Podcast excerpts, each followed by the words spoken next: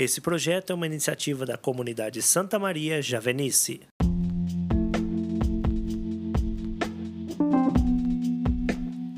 Olá, queridos irmãos e irmãs, sejam bem-vindos. Hoje é 16 de junho de 2021. O meu nome é Petrin Nogueira e com meu irmão de comunidade Mateus, vamos refletir o evangelho do dia.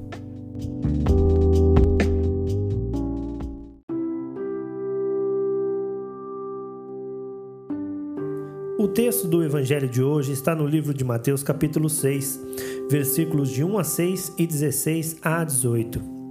Cuidado, não pratiqueis vossa justiça na frente dos outros, só para serdes notados. De outra forma, não recebereis recompensa do vosso Pai que está nos céus. Por isso, quando deres esmola, não mandes tocar a trombeta diante de ti, como fazem os hipócritas nas sinagogas e nas ruas, para serem elogiados pelos outros. Em verdade vos digo, já receberam sua recompensa. Tu, porém, quando deres esmola, não saiba a tua mão esquerda o que faz a direita, de modo que tua esmola fique escondida, e teu pai que vê no escondido te dará recompensa. Quando orardes, não sejais como os hipócritas, que gostam de orar nas sinagogas e nas esquinas das praças, em posição de serem vistos pelos outros. Em verdade vos digo, já receberam a sua recompensa. Tu, porém, quando orares, entra no teu quarto, fecha a porta e ora ao teu pai que está no escondido, e teu pai, que vê no escondido, te dará a recompensa. Quando jejuardes, não fiques de rosto triste como os hipócritas. Eles desfiguram o rosto, para figurar aos outros que estão jejuando. Em verdade vos digo, já receberam sua recompensa. Tu, porém, quando jejuares, perfuma a cabeça e lava o rosto, para que os outros não vejam que estás jejuando, mas somente teu pai que está no escondido. E o teu pai que vê no escondido te dará recompensa.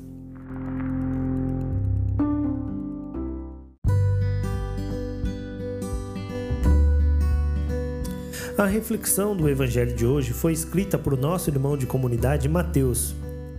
Meus amados irmãos e irmãs que nos acompanham neste podcast, é com muita alegria que trago para vocês a reflexão do Santo Evangelho de hoje. Nele, nosso Senhor Jesus Cristo, mais uma vez, faz duras críticas a uma atitude que, como poucas, o irritava profundamente: a hipocrisia. Ele nos ensina que é melhor o pecador que se reconhece como tal, busca o arrependimento e implora a misericórdia divina do que aquele que se considera justo entre os homens e acredita não precisar de nenhuma conversão, a ponto de Jesus decretar que apenas o primeiro será perdoado principalmente aqueles que já tiveram uma experiência do amor de Deus, que iniciaram uma caminhada cristã, uma vida no Espírito, devem ter a plena consciência de que a conversão é perene e o esforço pela santidade nos acompanhará até o último dia de nossas vidas. Por isso é inócuo se considerar mais ou menos pecador que quem quer que seja. Assim, a palavra nos exorta que todas as nossas obras devem ter como força motriz o amor a Deus e a nossos semelhantes, sem nos preocuparmos com a nossa reputação diante dos homens. Fato que somente será possível se nos deixarmos conduzir pelo Espírito Santo, que recebemos através do batismo.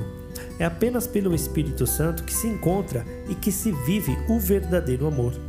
A era da informação trouxe avanços significativos para a humanidade principalmente com o advento das redes sociais.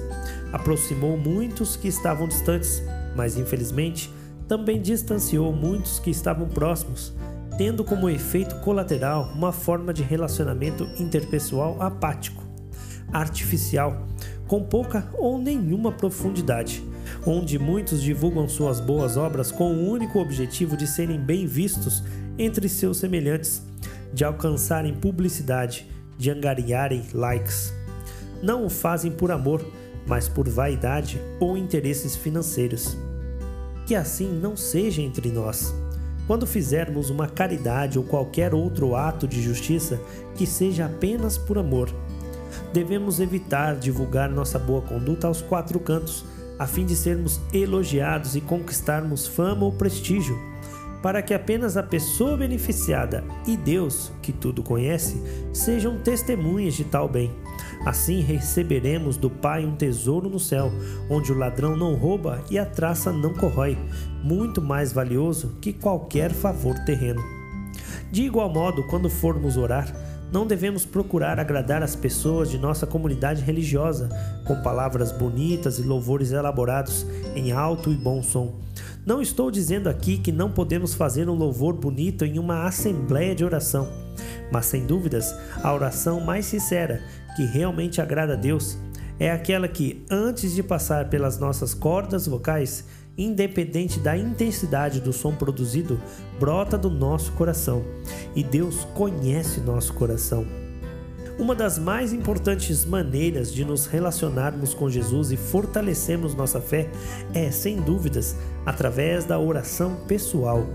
É um momento de suma importância na caminhada cristã, pois ouvimos a Deus e nos fazemos ouvir. Não há caminhada cristã, não há vida no espírito sem oração pessoal.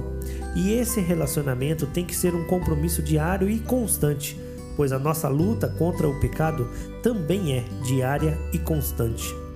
Que possamos dialogar com Cristo, como dialogamos com um verdadeiro amigo, como ele mesmo nos deu essa liberdade quando no Evangelho de São João, capítulo 15, versículo 15 nos revela: Já não vos chamo servos, porque o servo não sabe o que faz o seu senhor. Mas chamei-vos amigos, pois vos dei a conhecer tudo quanto ouvi de meu Pai. Por fim, é necessário salientar a importância do jejum na nossa vida espiritual, pois ele nos ensina que os desejos do corpo não podem prevalecer sobre os interesses do espírito. É preciso ensinar o corpo a esperar e apaziguar seus desejos, que muitas vezes são obstáculos a uma vida virtuosa e empecilhos à nossa salvação. Conforme disse Jesus no Evangelho de Mateus, capítulo 4, versículo 4, quando estava sendo tentado pelo demônio no deserto. Não só de pão vive o homem, mas de toda a palavra que procede da boca de Deus. Assim, meus irmãos e minhas irmãs, que possamos nós, conduzidos pelo Espírito Santo, amar a Deus e a nossos irmãos de uma forma autêntica, com todo o nosso coração, a exemplo do próprio Cristo Jesus, com uma vida de jejum e oração e fortalecidos pela Santa Eucaristia, pelas Sagradas Escrituras e por todos os sacramentos que Deus nos agraciou por intermédio de Sua Santa Igreja. Querido irmão, querida irmã, obrigado pelo seu tempo. Deus te abençoe e tenha um santo e ótimo dia. Louvado seja nosso Senhor Jesus Cristo, para sempre seja louvado.